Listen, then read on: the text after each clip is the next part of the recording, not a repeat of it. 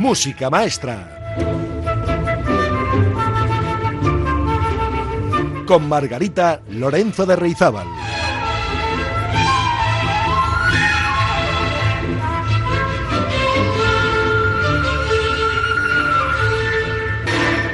Muy buenas amigas y amigos.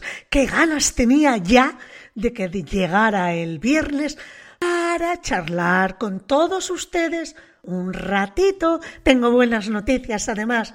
Hoy viernes tendrán la posibilidad de estar escuchando a partir de las siete y media de la tarde a Joaquín Achucarro con la voz en el último concierto de temporada.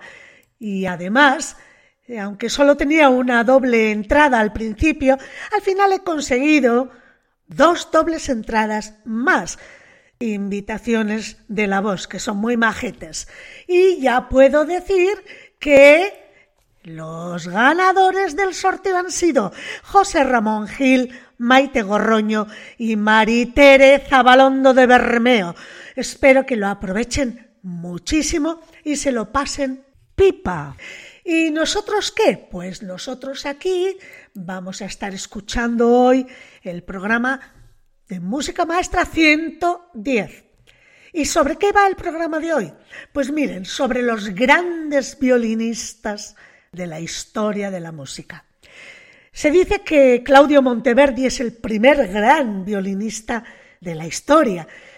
Como saben, nació en la villa italiana de Cremona, cuna del violín, y el joven Claudio enseguida siguió su vocación por la música. Eso si hablamos de Monteverdi, pero en el siglo XVIII no cabe duda que la gran influencia en la historia del violín la tuvo Antonio Vivaldi. Estamos en el periodo barroco. Sin embargo, durante su juventud, Antonio Vivaldi, como saben, tenía clara que su vocación era otra totalmente distinta, la de cura, y tras ser ordenado, el joven Vivaldi tuvo finalmente que dejar su ministerio por motivos de salud. Se sumergió así en la música y más en concreto en el aprendizaje del violín, gracias a que su padre era violinista. Vivaldi se convierte en pocos años en maestro violinista y compositor en un orfanato, el de la Pietà, y profesor en un conservatorio de Italia. Bueno, pues me gustaría invitarles a escuchar uno de los conciertos para tres violines escritos por Vivaldi y que los van a tocar tres de los grandes violinistas de la historia, entre ellos David Oistrakh, ucraniano, que murió en 1974 y que entró en el mundo de la música también por la influencia de sus padres. Oistrakh empezó a tocar el violín con tan solo cinco años y tras una primera gira por Ucrania, su carrera despegó. Tuvo el privilegio en aquel entonces de contar con la autorización del gobierno soviético para viajar a Occidente y dar unos conciertos por aquí. Y así es como su fama creció, creció, hasta convertirse en uno de los grandes iconos del violín. Quédense con el nombre, David Oistrakh o David Oistrakh. Y también Yehudi Menuhin, que no es un violinista cualquiera. Menuhin murió en 1999 y este maravilloso artista, que por cierto participó en la Segunda Guerra Mundial, dio más de 500 conciertos en aquel momento en apoyo a los aliados. Realmente era una persona, fue una persona comprometida con la música y con los seres humanos. Toda una estrella desde los 10 años, lleno de giras internacionales por todo el mundo, y fue presidente del Consejo Internacional de Música de la UNESCO. Pues vamos a escuchar a Oistrakh, a Menuhin y a Grumio en el concierto para tres violines de Vivaldi, uno de ellos, porque tiene varios, el primer movimiento. Alegro, disfrútenlo. Música maestra.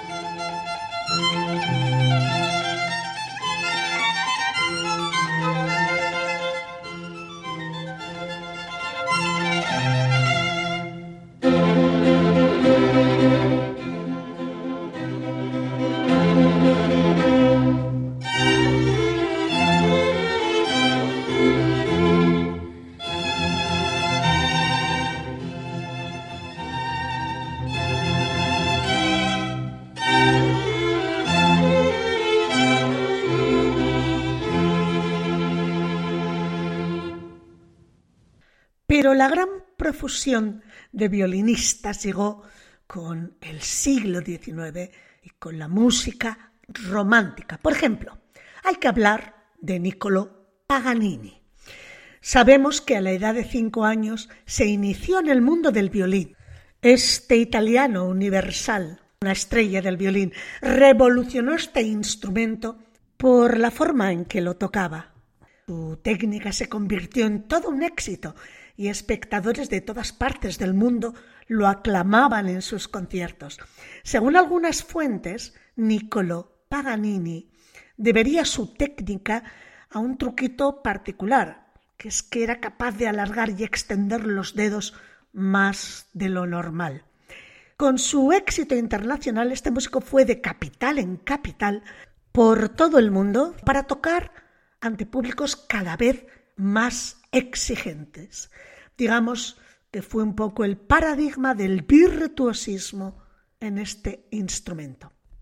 Pues me gustaría que escuchásemos un capricho de Niccolo Paganini, pero tocado por otro virtuoso actual, por Ara Malikian. Ara Malikian nació en 1968 en el seno de una familia armenia. Se inició en el violín a muy, muy corta edad, también de la mano de su padre. Jesús, qué peligrosos somos los padres con nuestros hijos.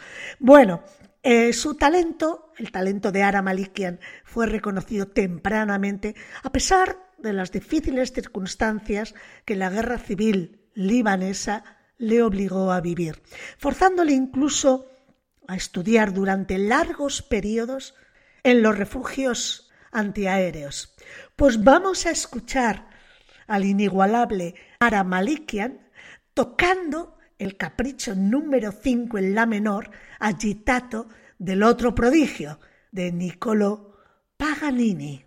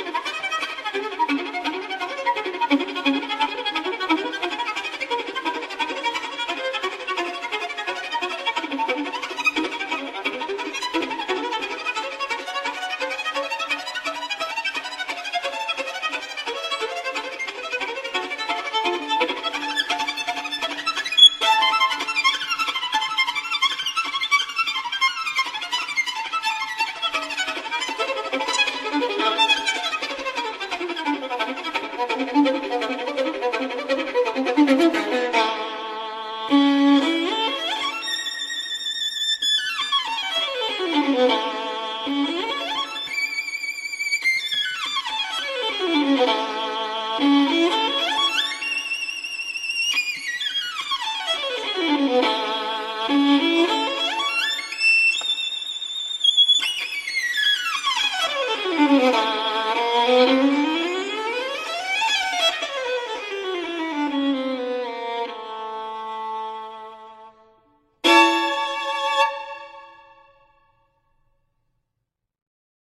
Ya en el siglo XX, Eugenio Isaïe, Eugene Isaïe, un belga de clase media que murió en 1931, aprendió a tocar el violín gracias a su padre, otro que también era músico.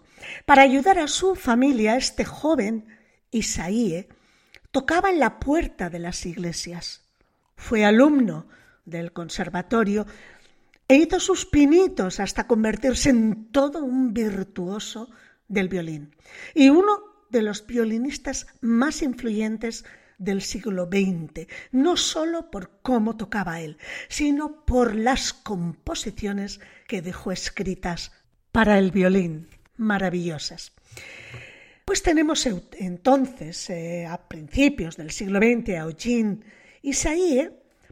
y me gustaría que escucharan una de sus sonatas para violín solo, a cargo de otro de los grandes genios del violín, pero actual, Maxim Bengerov, nacido en Novosibirsk, la capital de Siberia Occidental, en agosto de 1974.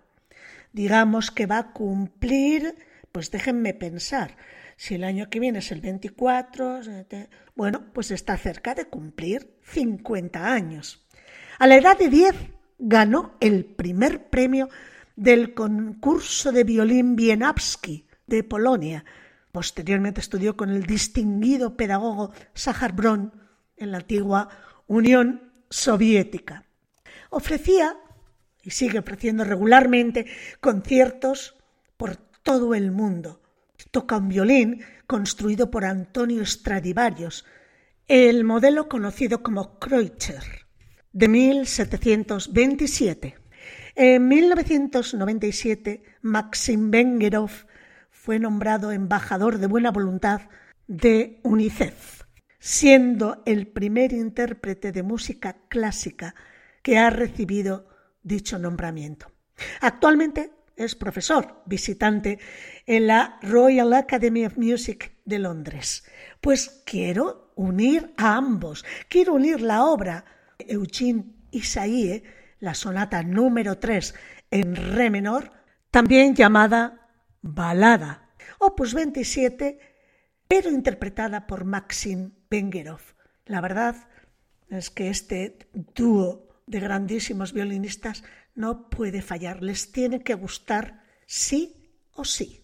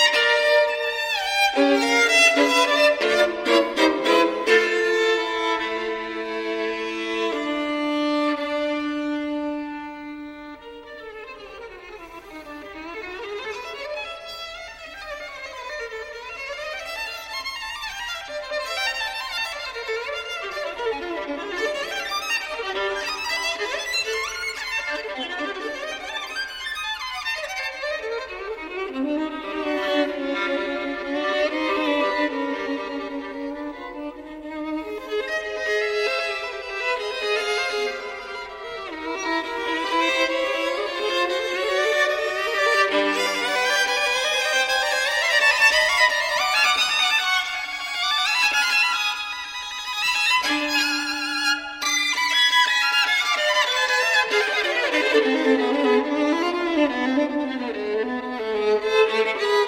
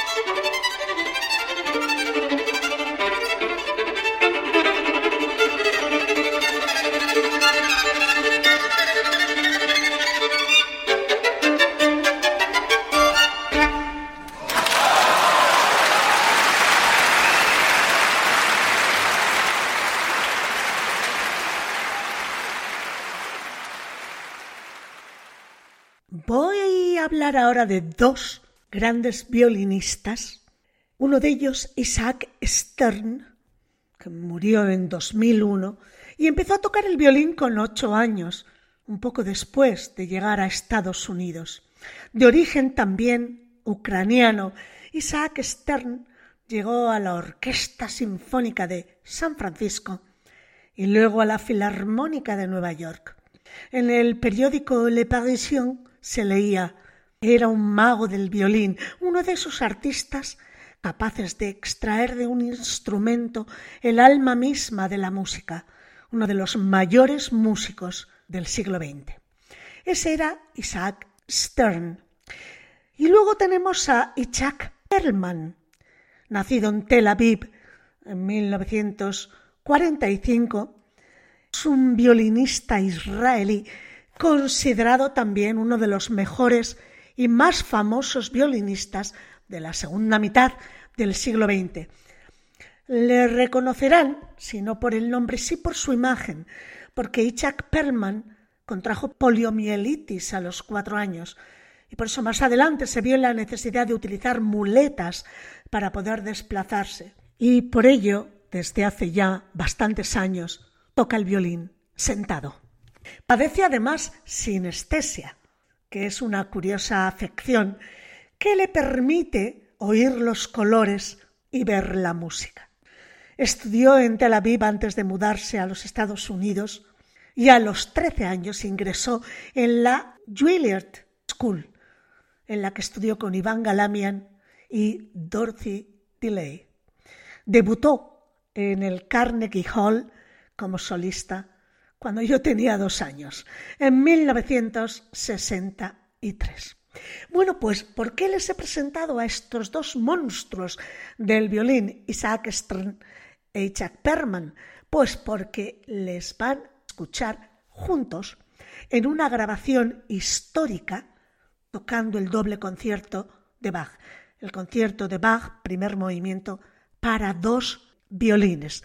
Disculpen la calidad de la grabación, porque es histórica, es antigua, pero merece la pena este testimonio de estos dos monstruos tocando juntos a otro monstruo.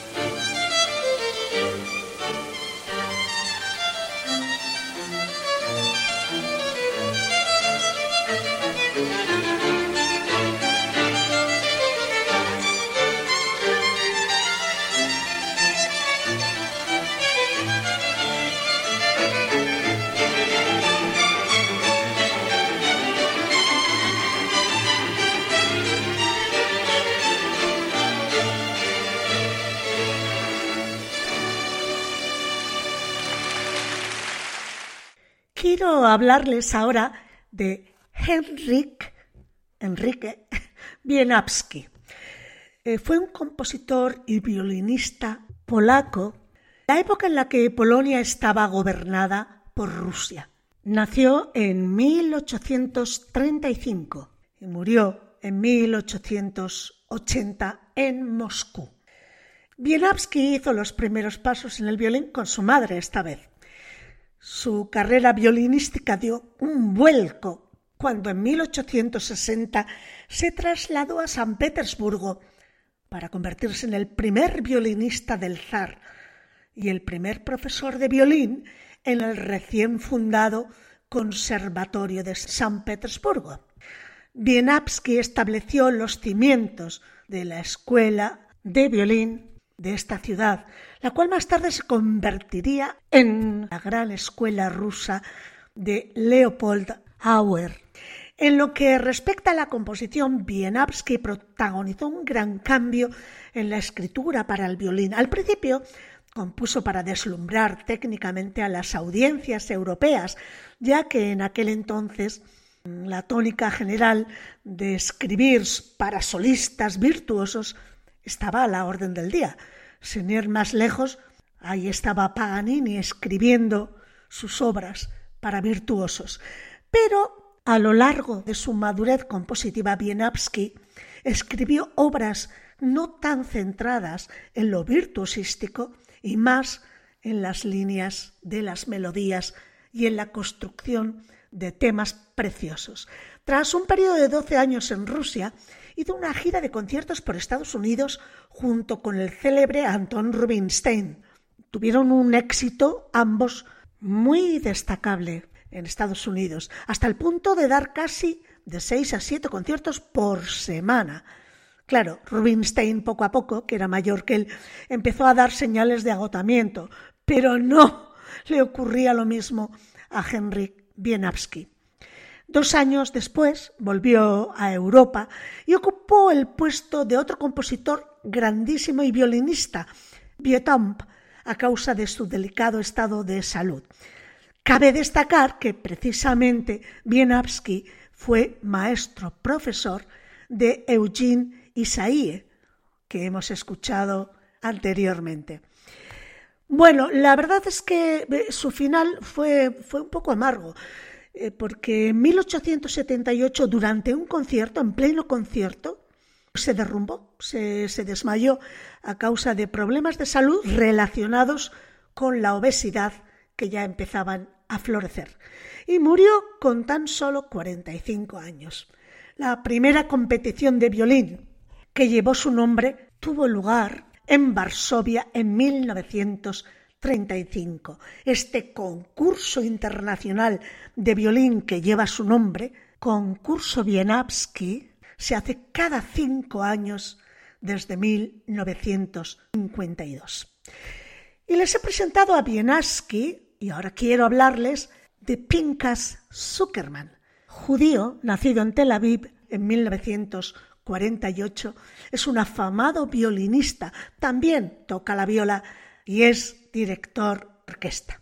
Pues vamos a escuchar a este israelí Pinkas Zuckerman tocando una polonesa, la de re mayor, de Henry Wieniawski. De nuevo, he buscado conjuntar y reunir para ustedes a grandes violinistas pasados que compusieron grandes obras para violín con violinistas actuales, intérpretes de fama internacional. Escuchemos esta joyita Zuckerman interpretando a Wieniawski.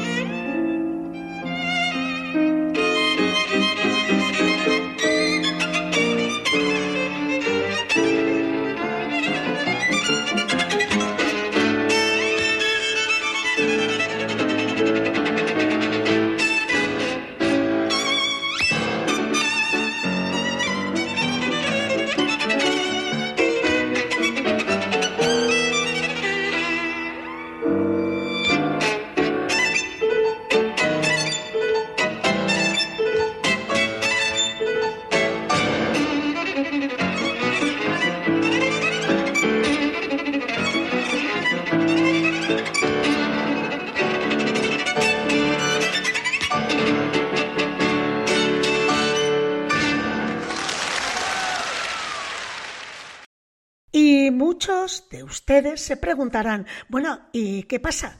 ¿Que no hay violinistas mujeres extraordinarias en la historia del violín? Buah, pues tengo que decirles que sí, pero especialmente relevantes a partir de la segunda mitad del siglo XX. ¿Con quién voy a empezar? Pues con una de las grandísimas, con Anne-Sophie Mutter, nacida en 1963. Es decir, que es dos años más joven que yo. Es una virtuosa violinista alemana, nacida en Baden. Comenzó tocando el piano a la edad de cinco años, pero poco tiempo después empezó a tocar el violín y estudió con grandes maestros, hasta alcanzar la fama que tiene actualmente, gracias en parte a sus numerosas grabaciones del repertorio de violín. Una de las primeras mujeres virtuosas de fama internacional. Pues vamos a escucharla con la Filarmónica de Viena tocando de Sarasate, otro de nuestros grandes compositores y virtuosos del violín que no podía faltar en el programa de hoy, como les decía, interpretando de Sarasate la fantasía de Carmen, el moderato, tremenda Anne-Sophie Mutter y tremenda la obra escrita por Sarasate, nuestro pamplonés universal.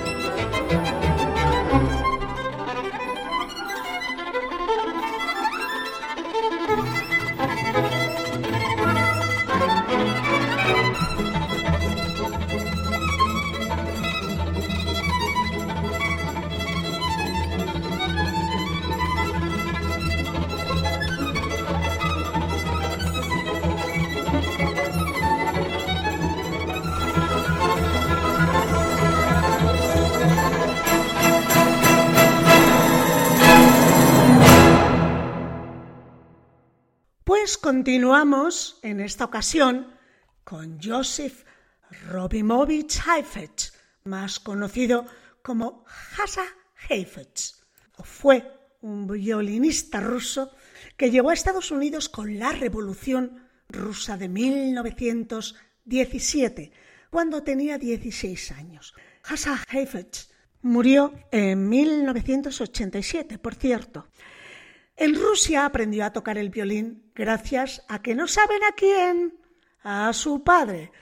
Siguió practicando en el Conservatorio de San Petersburgo y una vez que se estableció en Estados Unidos con su familia, el músico siguió una carrera excepcional en el nuevo continente. Pues quiero invitarles a escuchar a Hasa Heifetz en una preciosidad de obrita que solía tocar mi hijo como propina en los conciertos y que lleva por título Estrellita. Es para violín y piano y el compositor es Manuel Ponce. Una joyita.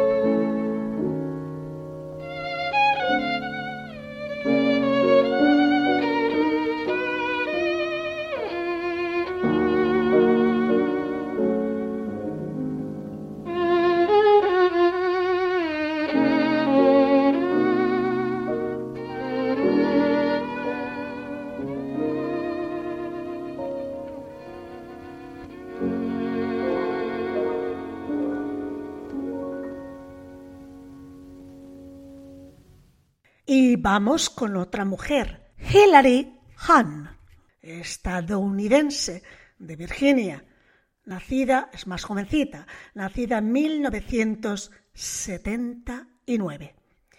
Es ganadora de dos premios Grammy. Imagínense hasta dónde ha llegado su popularidad. Fue una niña prodigio, ya desde los ocho años comenzó a estudiar el violín un mes antes de cumplir los cuatro años. Dio su primer recital, amigas y amigos, a los nueve años y desde entonces no ha parado. Además, estas violinistas, tanto Anne-Sophie Mutter como Hilary Hahn o Janine Jensen, son guapísimas. La verdad es que lucen no solo muy bien en escena con su música, también con su personalidad musical, con su elegancia tocando, con su belleza. Lo tienen todo. Vamos a escuchar a Hilary Hahn en la partita para violín solo número uno en si menor de Juan Sebastián Bach. El movimiento es el cuarto, el presto.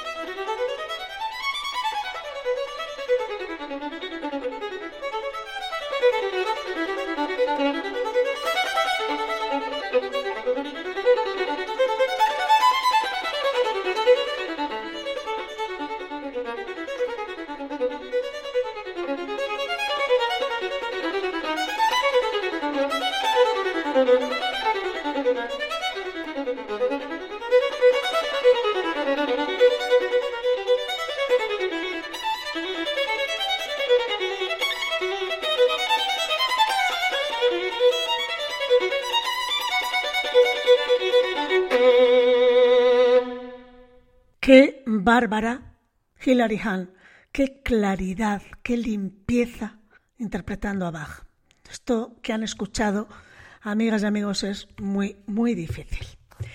Y vamos ya con la recta final del programa. Se me están quedando muchos violinistas en el tintero. ¡Ay, qué lástima!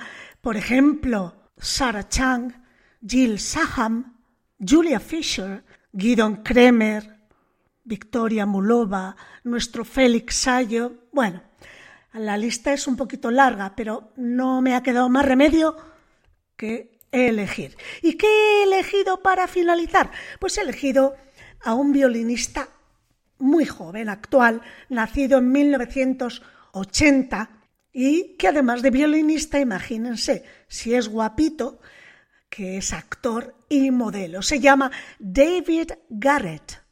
Recibió las primeras lecciones musicales, disculpen, entra la risa, de su padre, que había comprado un violín para su hermano mayor. Al final, a quien le interesó no fue a su hermano, sino al propio David, que tenía cuatro años de edad. Estudió en Berlín y a sus 13 años de edad, imagínense, firmó un contrato de exclusividad con la casa discográfica Deutsche Grammophon, o sea, la mejor discográfica de música clásica. Desde el año 1999 fue alumno de Itzhak Perman, con quien hemos empezado este programa, ¿recuerdan? Bueno, pues Garrett toca dos violines alternativamente. Uno, Stradivari de 1718 y otro, un Guadagnini de 1772. Pues nos despedimos con David Garrett y su versión de What a Wonderful World. ¿Saben cuál les digo, verdad? Bueno, pues nada más. Hasta la próxima semana. Espero que se hayan divertido. Yo sí lo he hecho. Gracias por estar ahí. Un besito y que la música les acompañe.